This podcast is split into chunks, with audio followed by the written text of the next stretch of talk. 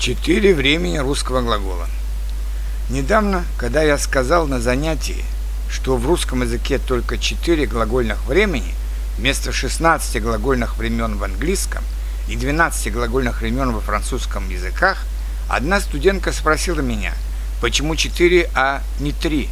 Я знаю только три времени – настоящее, прошедшее и будущее время.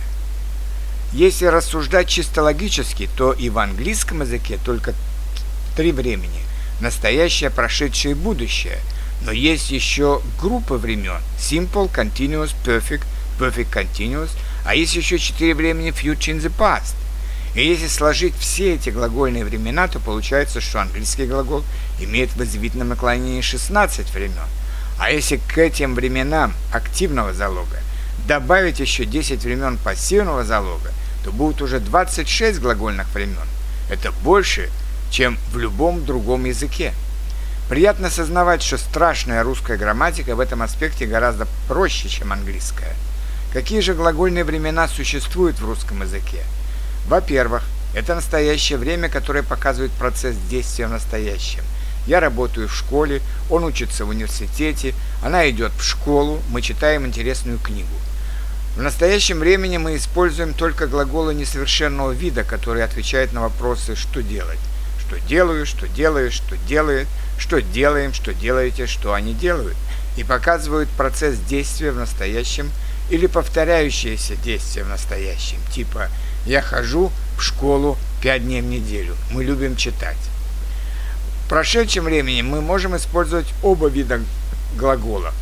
При этом глаголы несовершенного вида показывают повторяющиеся действия в прошлом или процесс действия в прошлом. Например, вчера я читал книгу, в прошлом году я почти каждый день учил новые русские слова. А глаголы совершенного вида показывают законченное однократное действие в прошлом, а также результат этого действия. Вчера я прочитал новую книгу, то есть я закончил ее читать. За прошлый год я выучил 2000 новых русских слов, то есть я помню их и могу их использовать. В будущем времени мы также можем использовать оба вида глагола. Но вот здесь появляются два будущих времени. Простое для глаголов совершенного вида, например, «завтра я пойду с друзьями в кино».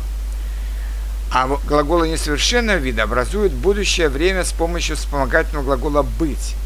Например, «завтра я снова буду учить русские слова». В будущем году я буду поступать в университет. Таким образом, в русском языке существуют следующие глагольные времена. Первое – настоящее время для глаголов совершенного, несовершенного вида. Второе – прошедшее время для глаголов несовершенного и совершенного вида. Простое будущее время для глаголов совершенного вида.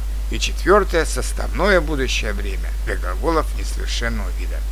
Стоит также сказать, что русские глаголы совершенного вида не имеют настоящего времени, так как они обозначают результат действия – а настоящее время показывает только его процесс.